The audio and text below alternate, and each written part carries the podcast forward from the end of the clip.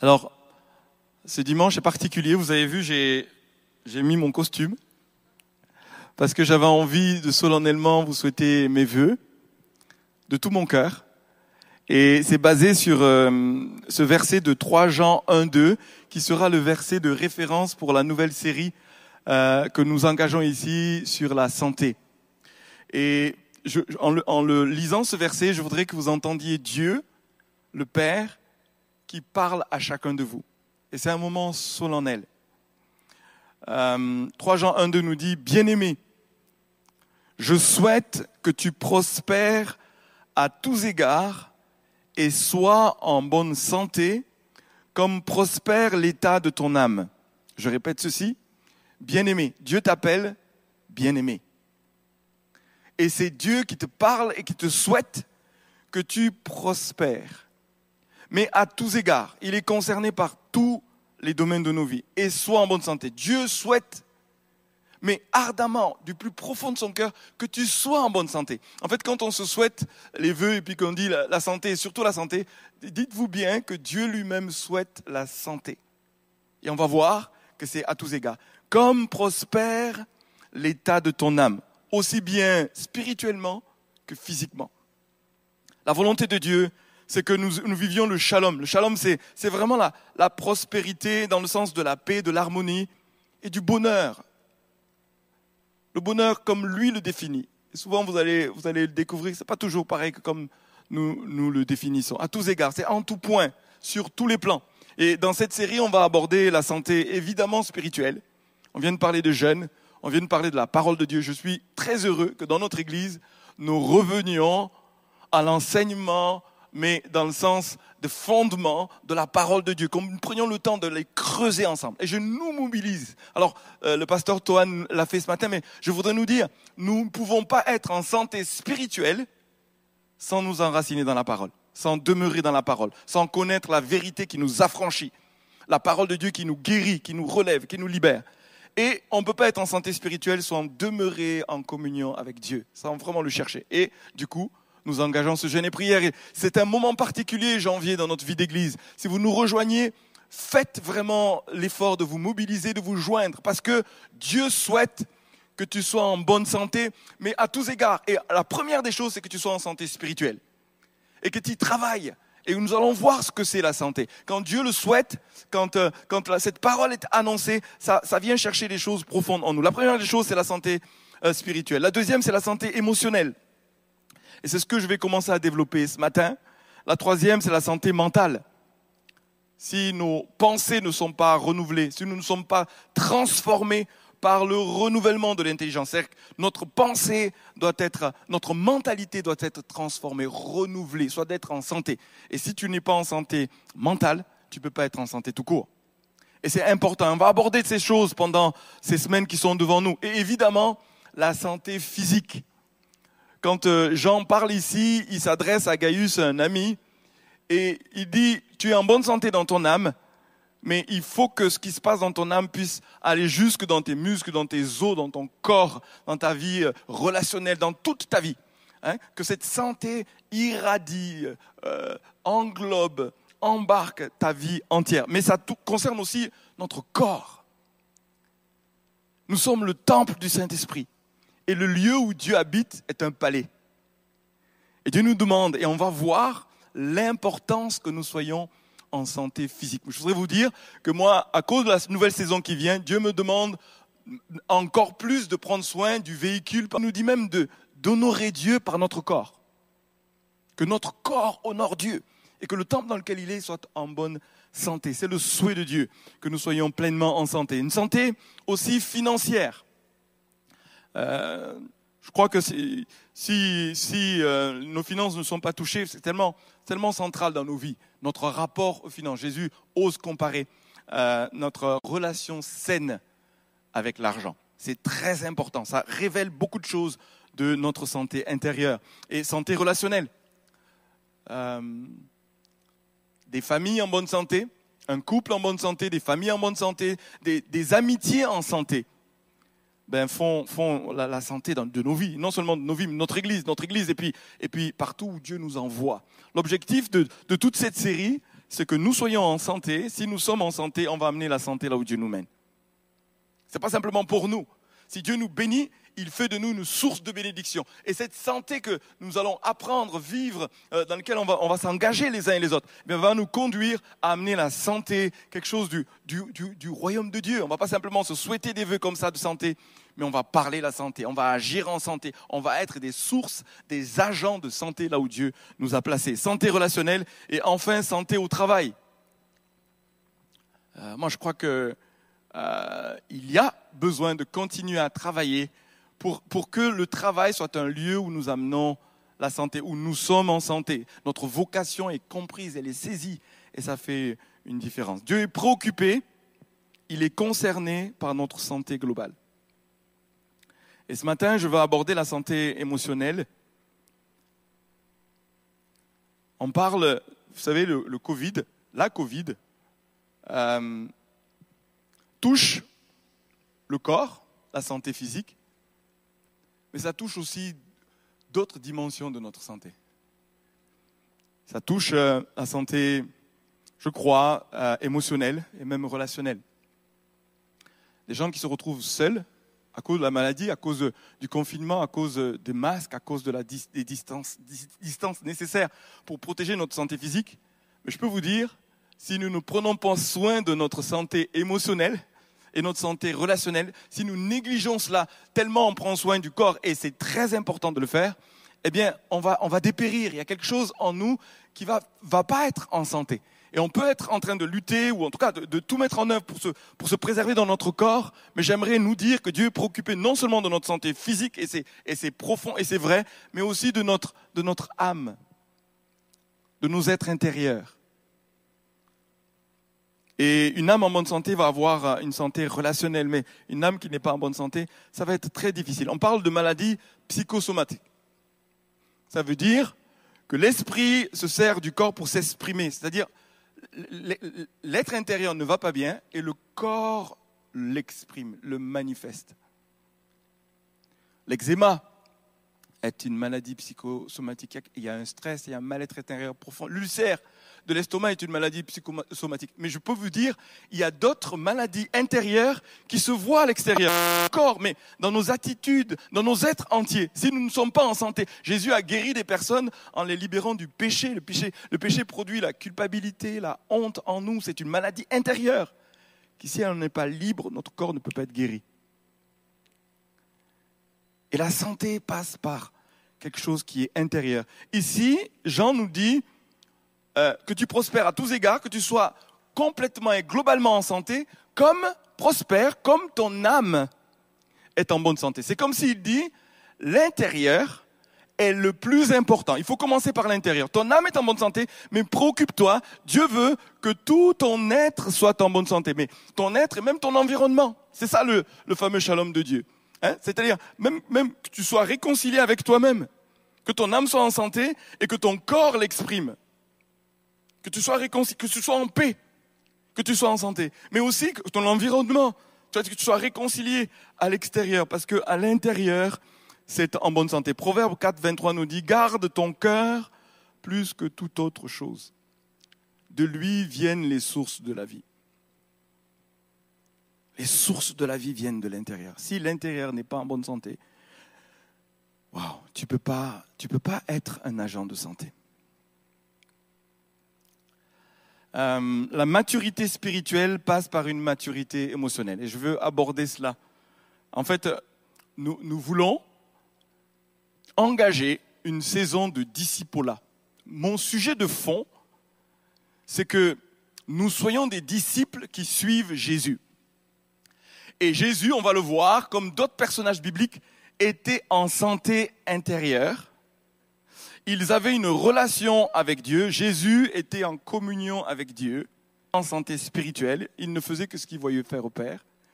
Et il se connaissait, il était en santé émotionnelle. Si nous suivons Jésus, on va rentrer dans un processus, et ce à quoi je nous engage dans cette série, à rentrer dans un processus de santé, de restauration, de guérison, de parcours de vie ou parce que nous sommes disciples et que nous suivons Jésus, nous allons grandir en santé, nous allons être en santé. Et de ce fait, être utilisé par Dieu pour amener la santé là où Dieu nous place. Et si nous rentrons pas dans un, vrai processus de discipolat, en fait, où plus que l'extérieur, il y a quelque chose à l'intérieur qui, vraiment rentre en santé, c'est là le souhait de Dieu, l'impact de notre témoignage, de nos vies est faible. Et Dietrich euh, Bonhoeffer dit une chose qui m'interpelle beaucoup, il dit, un christianisme sans discipolat est un christianisme sans Christ. Je répète, un christianisme sans discipolat est un christianisme sans Christ. C'est-à-dire Christ n'est pas au centre. Sans ce processus, je, je, voudrais nous engager à regarder cette, cette, cette image de l'iceberg. Si tu peux montrer ça, Nicolas. L'iceberg, pour moi, est une bonne image qui illustre le fait que nous pourrions, quand on reçoit Jésus, être transformés que la partie visible de l'iceberg. Nous pourrions manifester dans ce qu'on voit, finalement, tout, les comportements du chrétien. On va, prier, on va lire la Bible, on va, venir euh, dans un groupe de maison, on va venir euh, au culte, on va le regarder euh, en, streaming, on va faire un certain nombre de choses et on va dire qu'à l'extérieur, des, des, choses ont été changées, transformées. Où, apparemment, il y, a une, certaine santé. Ce qui m'intéresse ici, c'est la partie invisible de l'iceberg. Et ce que je souhaiterais, c'est que, en fait, nous rentrions dans un processus où ce qui est à l'extérieur, ou en tout cas ce qui a commencé à l'extérieur, Jésus, dans nos êtres intérieurs, dans nos esprits, dans nos cœurs, descende, descende au plus profond de nous. Descende dans la partie qui n'est pas, qui est pas visible de l'iceberg, que les autres ne voient pas, mais qu'ils voient et que nous connaissons. Et des fois même que nous ignorons. Quelqu'un qui est dans une maladie psychosomatique peut ne pas savoir que ce qui se voit à l'extérieur procède d'un mal-être intérieur. Et ce que Dieu souhaite, c'est que ton âme soit restaurée, guérie et en bonne santé, de telle sorte que ton corps soit guéri, mais plein de choses soient guéries. Il veut la santé pour faire de toi un agent particulier. Mais pour cela, il faut accepter de rentrer dans un processus où tu permets à la guérison, tu permets à la vie, à la lumière, à la vérité de descendre dans la partie immergée de l'iceberg. Et je peux vous dire combien nous ignorons ces parties-là en nous. Combien qu'il y a des racines, des choses qui, en venant même à Christ, au bout de quelques années, on peut dire, mais est-ce que je suis vraiment d'ici Est-ce que euh, mon être intérieur s'est vraiment converti jusqu'au bout Est-ce que mes comportements, mes, motivations, ma vie tout court ressemblent à Christ de l'intérieur Et que c'est descendu suffisamment profondément pour qu'il y ait une vraie... que Christ habite en moi, mais entièrement. Paul il dit, euh, euh, euh, je suis crucifié avec Christ parce que celui qui vit en moi, c'est Christ qui vit en moi. Mais, totalement, son être entier. Ça s'est pas arrêté sur la partie visible de l'iceberg, sur des comportements qu'on peut manifester, mais c'est descendu. Et il dit, si je vis, mais c'est Christ qui vit en moi. Véritablement. Mais parce qu'il est descendu dans les racines. Il est descendu dans la partie invisible de l'iceberg. Alors, euh, je vais donner des exemples bibliques pour que ça vous parle. Je vais donner aussi des exemples personnels. En fait, une personne euh, qui incarne la maladie, une maladie euh, émotionnelle, qui est malade émotionnellement, c'est Saül dans la Bible. Et on trouve son histoire dans 1 Samuel en particulier. Et je vous invite à lire cela pour, pour finalement découvrir quelqu'un qui avait un problème intérieur d'insécurité qui est profonde. Et je voudrais que vous m'écoutiez vraiment très attentivement, parce que Saül, pour moi, est un modèle du chrétien immature. Est un, modèle de, la Bible appelle ça un chrétien charnel. Un chrétien finalement qui n'est pas guéri à l'intérieur, dont la partie invisible de l'iceberg n'a pas été touchée. Et pour autant, écoutez bien ceci, dans 1 Samuel 10, 6, pour ceux qui connaissent l'histoire, je vais la faire très courte. En fait, il n'était pas destiné du tout à être roi, il est envoyé par son père pour chercher les ânesses qui sont perdues. Et, et, et en fait, Dieu lui avait donné rendez-vous. Pendant qu'il cherche les ânesses, il rencontre le prophète Samuel. Et le prophète Samuel lui dit ceci, tu vas devenir roi d'Israël. Et il prophétise ceci, il lui dit, 1 Samuel 10, 6, l'Esprit de l'Éternel te saisira, tu prophétiseras avec eux, écoutez bien ceci, tu seras changé en un autre homme. C'est-à-dire, pour nous, la métaphore, c'est qu'il naîtra de nouveau. L'Esprit de Dieu viendra en lui. Il sera transformé, comme nous sommes transformés. Sauf que, il y a juste la partie visible de l'iceberg qui est transformée. Il, prie, il, offre des sacrifices, il y a des tas de choses qu'il fait dans sa vie, mais ça ne descend pas profondément. Et du coup, c'est quelqu'un qui a l'apparence d'un croyant, qui aime Dieu, qui veut servir Dieu, qui veut lui obéir. Franchement, sur l'aspect extérieur, il y a des tas de choses pour lesquelles ben, on peut lui ressembler. Et il est sincère, il dit, mais quand même, j'ai amené des sacrifices, etc. Il fait des tas de choses, mais à l'intérieur de lui, ce qu'il est au fond et qui n'a pas été visité, ou il n'a pas accueilli la guérison, pourrit sa vie. Il n'est pas en bonne santé et rien dans sa vie, ni ses relations, ni, sa royauté, son travail. Rien n'est en santé, ni sa vie avec, avec Dieu, même avec, avec lui-même. Il y a des choses qui n'ont pas été visitées. Et concrètement, euh, Saül, pour moi, c'est quoi? C'est quelqu'un qui est rempli d'insécurité. Il est plein de complexes. Au moment où il est ordonné roi, vous savez quoi? Tout le monde est prêt à célébrer le roi, et lui, il est où? Derrière les bagages. On le cherche, on dit mais il est où? Il a fui, il est pétri de complexes, il se sent petit, d'une petite tribu, d'une, il se sent pas digne de cela. Et il lutte contre des complexes intérieurs qui mais des complexes profonds. Il a un sentiment d'indignité, il a un sentiment de, il manque de valeur en lui-même, il y a de l'insécurité. Et du coup, quand il devient roi, il y a plein de choses qui ne sont pas visitées, qui comme la lumière n'est pas descendue dans la partie invisible de l'iceberg. Et je ne suis, pas sûr que dans sa vie, il ait compris d'où venaient toutes les luttes qui a traversé 40 ans de royauté. «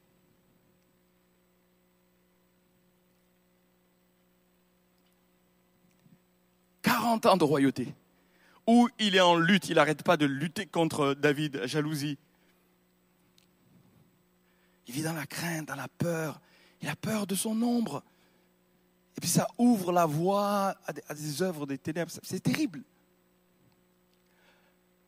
C'est terrible de ne pas en avoir conscience. Et finalement, c'est l'archétype de quelqu'un qui est en mauvaise santé, qui est malade sur le plan émotionnel.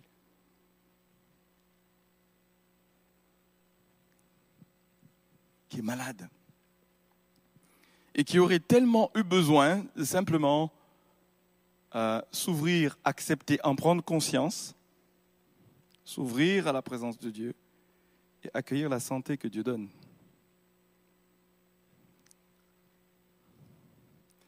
Il est dit de Samuel, quand tu étais petit à tes yeux, tu as été placé à la tête d'Israël. Il était petit. Il avait besoin que ça soit touché pour être amené en santé. On verra dans, cette série, David est le modèle, est l'archétype de quelqu'un qui est en santé émotionnelle. Franchement.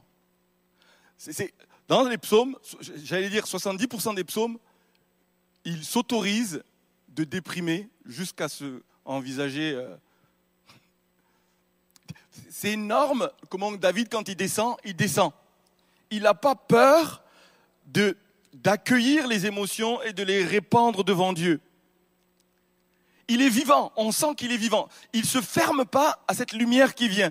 Et c'est lui qui dit à Dieu, sonde-moi, ô Dieu, connais-moi au plus profond. Moi-même, je ne me connais pas. Viens connaître, viens visiter les choses intérieures. Je t'invite sur le plus profond de mon être. Je veux que la lumière vienne et que tu me guérisses. Parce que si tu ne me guéris pas, je vais être en danger, je ne vais pas être en santé. Je veux que la lumière vienne. Alors pénètre au plus profond pénètre au plus profond. Et donc David peut descendre, peut-être déprimé, il dit à son âme, mais pourquoi t'as battu? C'est quelqu'un qui, franchement, euh, aurait pu être un copain de Jérémie. Vous savez, les lamentations. Il savait se lamenter. Ça va pas, il le dit. Sauf que ça vient pas dominer sa vie. Il dit à son âme, pourquoi t'as battu? Moi, j'espère en l'éternel. C'est-à-dire, il accueille, il sait que son âme ne va pas bien. Et quand il faut danser, il danse. Quand il faut crier, il crie. Vous savez, toutes les gammes émotionnelles, pouf, il est vit. Il n'y a pas de conflit en lui. Il est simple comme un enfant. On se réjouit, on se réjouit. Il accueille que quelqu'un qui, qui est vrai avec lui-même, eh bien, il accueille toute sa vie émotionnelle. Toute sa vie. Il, il n'en a pas peur. à la fois des troubles, de l'anxiété, des, des situations difficiles, comme de la joie, de la victoire, du triomphe. Il n'est pas toujours en haut, David. Il sait traverser la vallée de l'ombre de la mort. Il ne craint pas parce que même dans les situations les plus douloureuses, il le vit avec Dieu.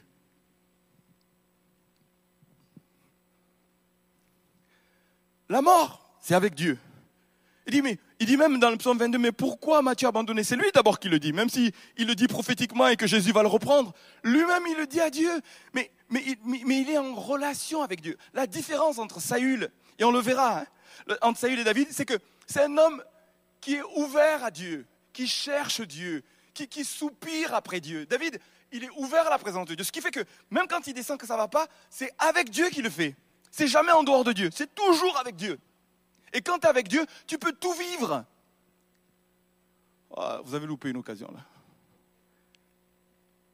Parce que je n'ai pas entendu, même si je ne suis pas avec vous là, je n'ai pas entendu l'amen.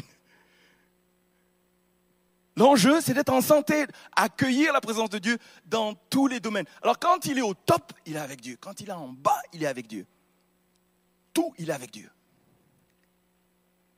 Alors, vous imaginez comment qu'il est libre avec ses émotions. Il commet un meurtre, il commet un adultère, et vous savez ce qu'il fait avec ça? Il écrit une chanson, il dit que tout le peuple chante cette chanson. Il compose un chant où il dit, ben voilà, j'ai fait mais une très, une énorme bêtise, et c'est pas, je le cache. Je dis, j'annoncerai comment on peut se relever. Je vais le dire aux autres, ce que tu as fait en moi, au travers de moi, quand je t'ai accueilli dans la partie invisible de l'iceberg, ce que tu as fait en moi, je veux l'annoncer aux autres. Si tu m'annonces l'allégresse, moi, c'est suffisant. Si tu me pardonnes, je suis pardonné. Je me relève. Wow. David, toute sa vie est comme un livre ouvert. Devant Dieu et devant les autres. Il danse devant, l'arche. Sa femme, Michael, lui dit, mais quand même, t'es ridicule. Il dit, non, non, je serai encore plus ridicule pour plaire à mon Dieu. Parce que c'est pour Dieu que je le fais. Je suis simple. Ça, c'est quelqu'un qui est en santé émotionnelle. Et du coup, il peut être une bénédiction aux autres.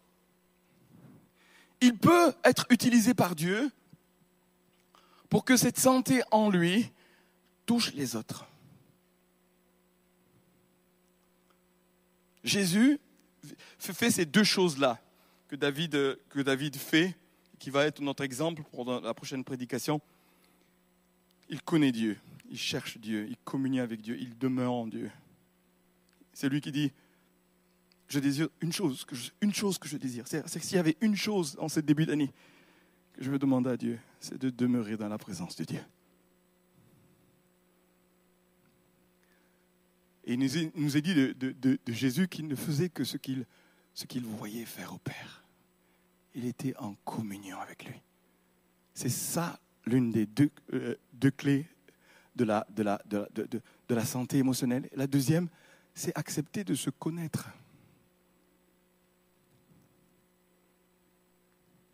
D'accueillir qui on est profondément.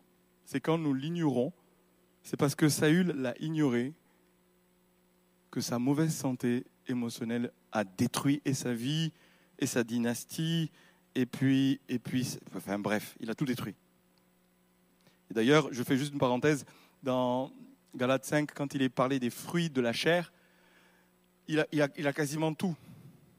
Tout, là. Il consulte les morts, enfin, la divination, magie. Tout y est, la jalousie, tout. Tu, tu pointes. Quand on dit un chrétien immature sur le plan émotionnel, ce que ça veut dire, l'incarnation, regarde Saül. Mais nous, nous prions, nous travaillons, nous voulons travailler, et je vais vous dire, je, je, je, je me prépare pour engager l'Église vraiment dans un, dans un processus de travail, de discipolat, qui va vraiment permettre d'accueillir. Et on va, on va venir à des choses très concrètes pour que chacun s'engage avec ce jeune, mais bien au-delà, dans tout un processus de discipolat profond de l'œuvre de Dieu en nous. Alors, je voudrais, avant d'aborder dix symptômes qui vont nous permettre de savoir si nous sommes en bonne ou mauvaise santé émotionnelle. Juste avant ça, je vais vous donner un témoignage personnel, ou même deux, euh, de, ce dont je suis en train de parler. Euh, il y a un an et demi, nous vivions euh, une situation assez, assez délicate dans notre famille, nous étions en vacances, nous avions vécu des vacances extraordinaires, c'était à Prague. Toute la famille, enfin on était cinq, franchement, c'était du... l'une des, l'une des, les meilleures vacances qu'on ait vécues ensemble. Puis au retour, Benjamin a vécu une crise d'épilepsie forte et qui m'a mis dans une situation délicate parce qu'on a prié, on a fait tout ce qu'on a pu faire. Il a dû quand même finir à, à l'hôpital. Et il faisait des crises, il ne sortait pas des crises. C'est-à-dire qu'il y a une crise qui se faisait, puis ça, ça. Enfin bref. Et ça a été un moment où, émotionnellement, toute la famille a été secouée. Franchement, les filles pleuraient. Moi, j'étais en colère. On ne savait pas quoi faire pendant, pendant qu'il était dans ces crises. On était désemparés. Et puis, voilà, il sort de là, etc. On rentre, parce qu'en plus, on n'était pas chez nous, on était en route euh, on était en route pour rentrer chez nous, des vacances. Et puis quelques semaines passent et nous avons décidé en famille de prendre le temps de nous exprimer comment que on avait vécu ce temps sur le plan émotionnel. Vous savez, très souvent, on vit des situations et puis c'est très cérébral, on a nos, concepts, nos machins, nos trucs, puis c'est en tout cas moi, je ne veux pas vous engager, mais, mais, moi, c'était quand même pas mal, comme c'est très spirituel. Très... Et puis, je propose qu'on crée un espace où on se dit les uns aux autres comment on a vécu. Et le but, c'était pas, c'était pas d'accabler qui que ce soit ou je ne sais pas quoi. C'est simplement que dans notre famille, nous mettions sur la table comment que nous, nous avions vécu ce moment-là.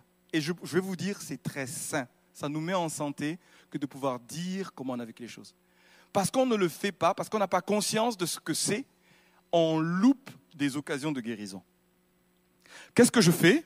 Au moment où je me mets à en parler, je me mets à pleurer et je réalise que c'est un moment difficile pour moi de me sentir désemparé en tant que papa devant mes enfants, en tant que pasteur. Enfin, franchement, c'était un moment difficile, même, même humiliant.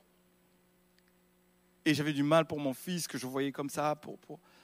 Et j'ai juste choisi de le dire. Et chacun des membres de la famille ont choisi d'accueillir les émotions. Et qui souvent renvoie à un sentiment de limite, de douleur, de difficulté. Et en fait, David, lui, prendrait ça et il l'amènerait devant Dieu. Et j'ai choisi de prendre cela et de l'amener devant Dieu. Seigneur, c'est douloureux. C'est difficile. Et quand on fait ceci et qu'on l'amène devant Dieu, ça ouvre une voie pour que Dieu le prenne et fasse quelque chose avec et qui s'en servent pour que nous devenions un sujet de santé pour les autres. Tous, mes enfants tous les enfants l'ont fait, Marilène l'a fait, puis on a vécu un moment où franchement, même Benjamin lui-même qui a vécu, franchement, c'était dans les émotions. C'était vraiment quelque chose de, de, difficile pendant un temps, mais ça a amené une unité dans notre famille. Je sais que je sais que ce moment-là a fait basculer quelque chose. Parce qu'on s'est accueilli. C'est comme si on s'est aimé. C'est comme si on s'est dit, ben, ok, tu es ceci, tu le vis comme ça. On ne rentre pas dans une analyse, juste je t'accueille. Je dis, ben, écoute, voilà, on va, on va prier, on va, on, va, on, va, on, va, on va se bénir, dans le sens de dire du bien malgré ce qu'on a vécu sur le plan émotionnel. Ça a amené une force dans notre famille. La deuxième, le deuxième témoignage que j'aimerais vous dire, je viens de faire un séjour euh, d'éducation thérapeutique par rapport au, diabète. Ça fait cinq ans que euh, du diabète est apparu. Et puis depuis cinq ans, je pense que j'étais dans un déni. Alors, ce n'est pas un, vrai déni comme ça, parce que je prenais les médicaments, je me faisais suivre avec un diabétologue, mais, je peux vous dire, je ne l'ai pas émotionnellement accepté. Il y a quelque chose qui... Et alors, du coup, mauvais rapport avec ça.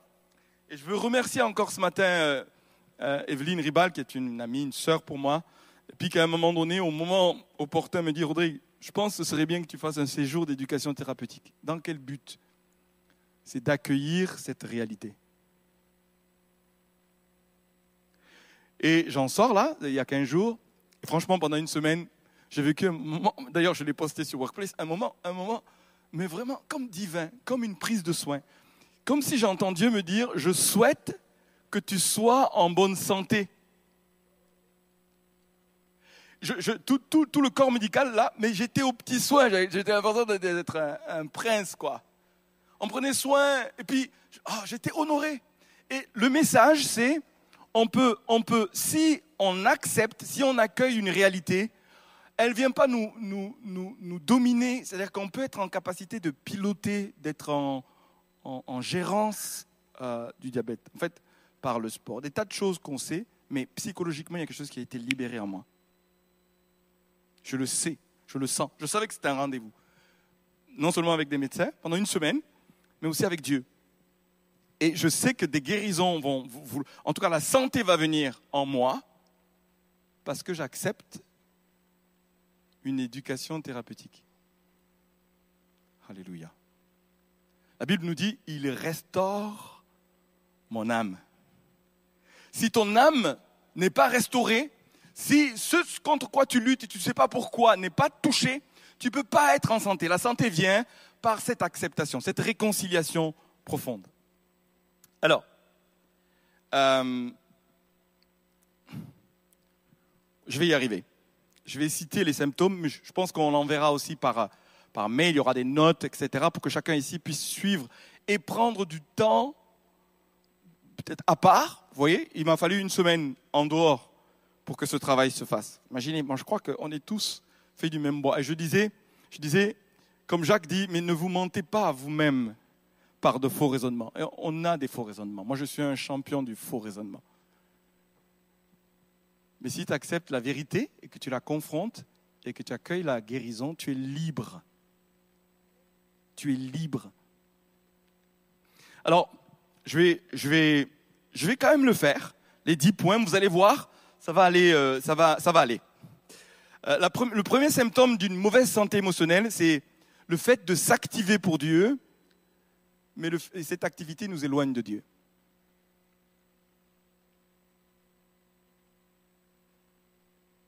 On se crée plein euh, d'activités qui, ne donnent pas à Dieu accès aux choses profondes. Souvent, on peut même en arriver en prière pour ce qu'on fait, de demander à Dieu d'être, de noter et de bénir notre volonté, nos œuvres, mais nous ne sommes pas à l'écoute de sa volonté et de ses œuvres. On pourrait être chrétien, et les évangéliques sont forts pour ça, des tas d'activités.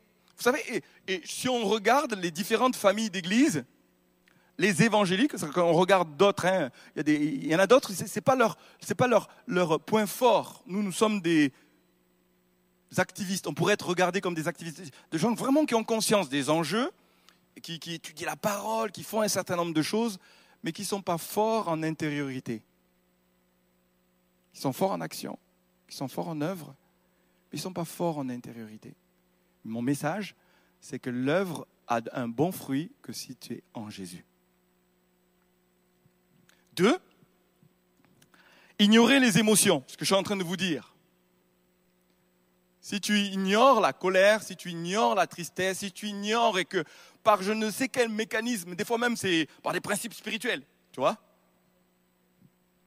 La Bible dit un certain nombre de choses, hein, mais sauf que l'enseignement biblique est toujours équilibré. Oui, la Bible dit soyez toujours joyeux, mais Jésus pleura. Comment on fait? Jésus a accueilli la tristesse de la séparation d'avec euh, Lazare. C'est normal. Et, le même Paul qui a dit soyez toujours joyeux, il dit mais pleurez avec ceux qui pleurent. Comment on fait? Si on n'accueille pas, si on ignore, si, si on est en lutte, savez, si, si c'est comme ça que ça se passe dans ta vie, tu es en mauvaise santé émotionnelle.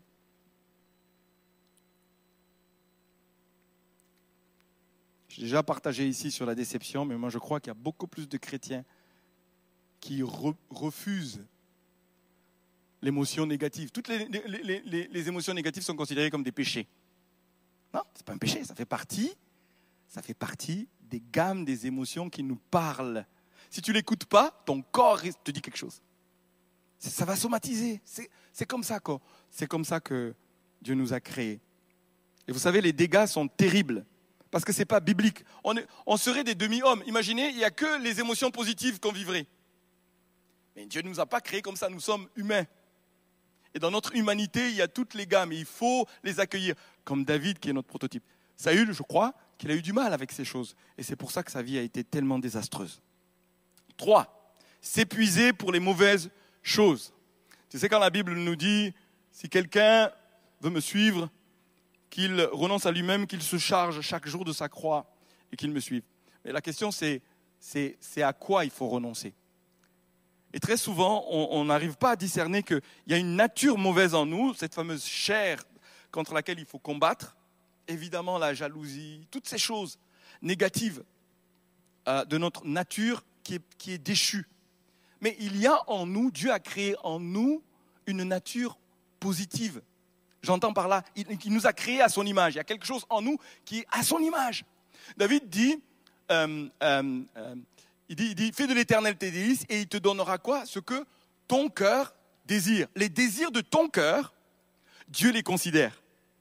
Quand c'est inspiré, c'est né en lui, quand c'est, la nouvelle créature en toi qui les désire, il ne faut pas renoncer contre ça. Puis, des fois, on peut avoir une théologie qui fait que il y a quelque, une énergie qui est placée au mauvais endroit. Et c'est pour ça que David est une telle belle inspiration, parce qu'il est libre avec ses émotions, il dit des choses, il fait des choses inouïes. Inouïes. Il dit à Dieu, euh, je veux te construire une maison. Il dit, mais Dieu dit, mais d'où te vient cette pensée? Personne n'a imaginé un jour, moi, le Dieu de l'univers, créateur du ciel et de la terre, de me construire une petite maison. Ça te sort d'où, David? Et Dieu craque, il lui dit, mais oh, mais c'est extraordinaire. C'est parce qu'il aime tellement Dieu. Il avait un palais, lui, il voulait un palais pour Dieu. Il et Dieu est bouleversé par ça. C'est le désir de son cœur. Ça, il ne faut pas y renoncer. très souvent, on est en lutte. Quatre, nier l'impact du passé sur la vie présente. Alors, vous savez, là, nous, on a une position dans notre vie d'église qui est différente d'autres théologies. La base de ce que dit 2 Corinthiens 5, 17, si quelqu'un est en Christ, il est une nouvelle créature, les choses anciennes sont passées, voici toutes choses sont devenues nouvelles. Je le crois et je dis Amen. Sauf que ignorer son passé, comme Saül, c'est désastreux se convertir juste dans la partie visible de l'iceberg et pas laisser Dieu venir dans son passé. Il y a des choses dans, ta construction qui t'empêchent de vivre le présent. Et, Jésus-Christ veut aussi habiter l'ensemble de ta vie et même ton passé. Il veut le visiter, il veut le guérir, il veut t'en libérer. Et pour cela, il faut l'accueillir. J'aimerais juste donner un, témoignage rapidement. Euh, récemment, il y a peut-être un mois, dans ma maison, on est en discussion et puis, et puis un moment profond avec les enfants, avec Marilène. Et puis j'ai une révélation parce que Benjamin me dit, mais là, papa, ce que tu es en train de faire, ça joue pas. Et je lui dis, mais tu as raison, mon fils, ça vient d'où? Et je dis ça à haute voix, ça vient d'où? Et au moment où je dis ça vient d'où, j'ai la révélation que ça vient de l'éducation dans laquelle j'ai grandi. C'est-à-dire, mon père et ma mère m'ont éduqué à la béninoise avec une approche à la dure, à la très dure. Et même si, franchement, je ne pense pas ressembler à cette manière-là, il y a des moments dans ma vie où je me mets à être dans la même dynamique que mes parents. Je l'ai hérité. Et Jésus n'est pas venu guérir ça. Il n'est pas encore venu faire ça. Oh, jusqu'à ce moment-là, j'en prends conscience et je crie à Dieu. Je dis, oh Seigneur, ça là, franchement, c'est pas bon. Je m'humilie, je te demande pardon. Je demande pardon à chacun de mes enfants et je crie à toi pour que tu viennes me guérir et que je sois en santé. Parce que quand ces choses se manifestaient, il y avait de la colère, il y avait franchement des choses terribles qui montaient. Moi-même, je me disais, je pensais que c'était bon parce que c'est le modèle que j'ai toujours eu. Je ne sais pas si vous me suivez là.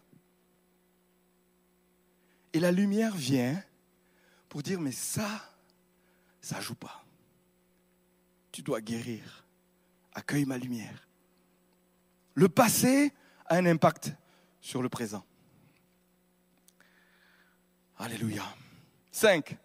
Séparer nos vies, séparer dans nos vies le sacré et le profane. Vous savez, c'est si facile de compartimenter les activités chrétiennes. C'est-à-dire, on est des bons religieux évangéliques, charismatiques, de surcroît.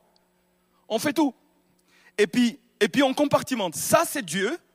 Ça, c'est la vie chrétienne. Et ça, c'est autre chose. Et on a l'impression, enfin, dans la réalité, ce qui se vit là ne vient pas dans notre monde. C'est séparé par un héritage, je ne sais d'où ça vient, peut-être, je ne sais pas, enfin, je ne veux pas incriminer qui que ce soit, le, le, le, le fait est qu'on peut réaliser que, oh, on peut vivre des temps, oh, de gloire là, puis Jésus est là et tout ça, puis curieusement, c'est comme si on sortait et la vraie vie ou notre vie se vit et il n'y a pas de pont entre les deux.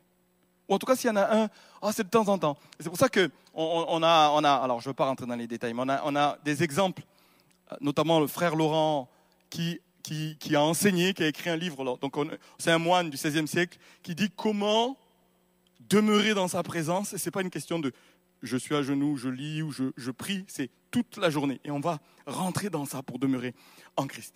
6. Faire pour Dieu au lieu d'être avec Dieu.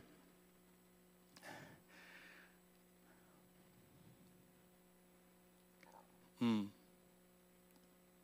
Notre identité, très souvent, est dans ce que on fait et pas ce qu'on est. Ce qu'on est, notre identité devrait être l'amour de Dieu.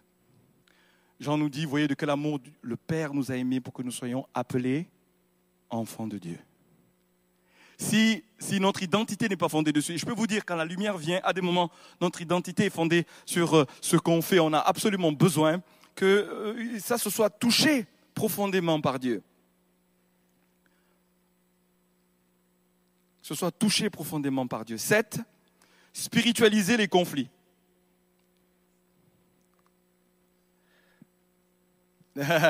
Spiritualiser les conflits. Imaginez, il y a un problème, oh, il y a les démons, il y a les ceci. moi, je, viens d'une culture où il y avait pas mal de, de combats spirituels, et dès qu'il y avait un conflit qui est puissamment humain, on dit c'est les démons. D'accord? Alors qu'on a à apprendre à dire, si vous regardez de près, Jésus avait plein de conflits. Jésus avait des conflits dans sa famille.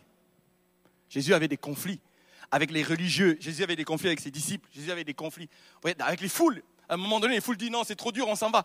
Il n'a pas peur des conflits. Même Jésus provoquait les conflits. Parce qu'il y a des moments, le conflit aide à amener la lumière. Les conflits aident à amener la vérité. Il y a des conflits qui aident à amener le royaume de Dieu. Je vous le dis. Si tu as peur des conflits, si tu spiritualises les conflits, si tu fuis les conflits, c'est que tu as un problème émotionnel. Tu n'es pas sécure avec toi-même. Tu as peur du rejet. Tu as peur je ne sais quoi. Il y a quelque chose qui n'est pas guéri, qui, te permet d'assumer la relation directe. D'aller trouver quelqu'un, je dis non, ça, ça joue pas. Et pas pas feindre, pas prétendre, pas prétexter par de faux raisonnements pour fuir. Il y a de, il y a de bons conflits. Il n'y a pas besoin de les spiritualiser. 8. Cacher la faiblesse, les failles, les échecs. Se sentir coupable de ne pas être à la hauteur. Vous savez, moi j'ai prêché il n'y a pas longtemps sur l'éloge de la faiblesse. Eh moi je crois que être en bonne santé, c'est de savoir parler de ses faiblesses sans honte. Parler de ses failles, de ses échecs. Moi, j'ai de plus en plus de mal avec des témoignages que tu sors de là, tu dis, bon, ben là, on a un surhomme, on a une Wonder Woman là. C'est-à-dire que c'est, on a l'impression que ben, ben, ben pour eux, il n'y a rien qui les touche. Moi, moi j'aime, beaucoup Hervé Guillois quand il rend des témoignages. Dieu se sert beaucoup de lui pour la guérison. Mais régulièrement, il témoigne, il dit, juste avant la guérison, je n'y croyais pas. Il dit, il dit, mais je n'y croyais pas, franchement. Tout en moi disait, oh là là, là, là, Seigneur, Seigneur, ça va être terrible. Puis d'un coup, il ouvre les yeux, il est. Oh, il est surpris. J'aime ça. J'aime ça. C'est-à-dire que tu es humain. C'est-à-dire que, bien sûr, tu as des émotions, des émotions de peur, de crainte, tu en lutte. C'est normal. Raconter une histoire de dire, oh, moi, là, en fait, oh, je crains rien, toi, toi, bien pour moi, oh, c'est top. Non, c'est pas humain, c'est pas, c'est pas honnête, c'est pas intègre. Il y, a, quelque chose qui est faux et c'est pas bon. Par contre, oser dire, oh, j'ai tremblé, c'était dur, puis ici passé ça, tout le monde se dit, ah, je me retrouve en toi, parce qu'on est tous humains.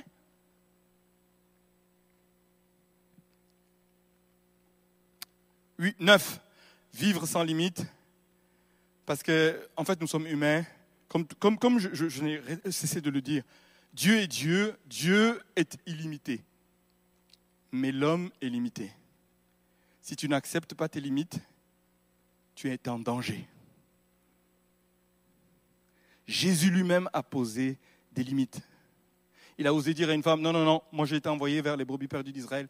Toi, non, pas de guérison. Elle a tellement eu la foi qu'elle a arraché sa guérison. Mais sinon, il savait poser les limites. Il n'a pas guéri tout le monde, il n'a pas chassé tous les démons qu'il y avait. Il n'a pas ressuscité tous les morts. Il n'a fait que ce que Dieu lui a demandé de faire il a accepté. Et pourtant, est-ce que Jésus n'aurait pas rêvé de guérir tout le monde? Est-ce qu'il n'aurait pas rêvé de délivrer tout le monde?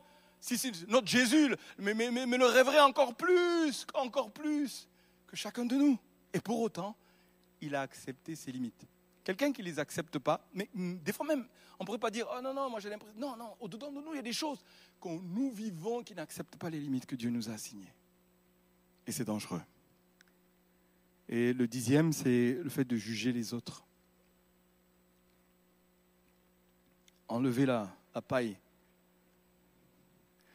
alors qu'il y a une poutre en nous.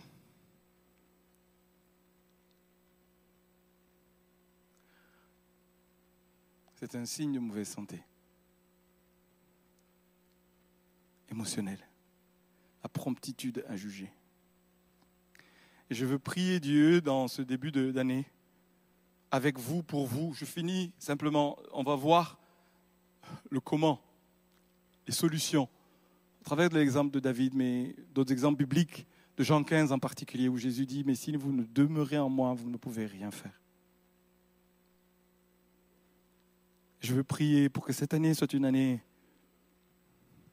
de restauration profonde.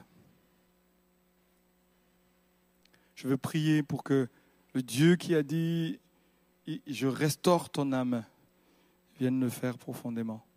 Pour que nous soyons des disciples en santé qui se multiplient en faisant des disciples en santé et qui les conduisent vers le Père, qui les conduisent vers Jésus, qui est celui qui donne la vie. Seigneur, je viens à toi avec mes frères et mes sœurs dans cette année et nous accueillons ton vœu, ta parole euh, sur nous qui souhaite que nous soyons en bonne santé, qui souhaite que nous prospérions, que ton shalom nous amène dans une pleine réconciliation, un bonheur d'en haut qui vient du royaume en nous.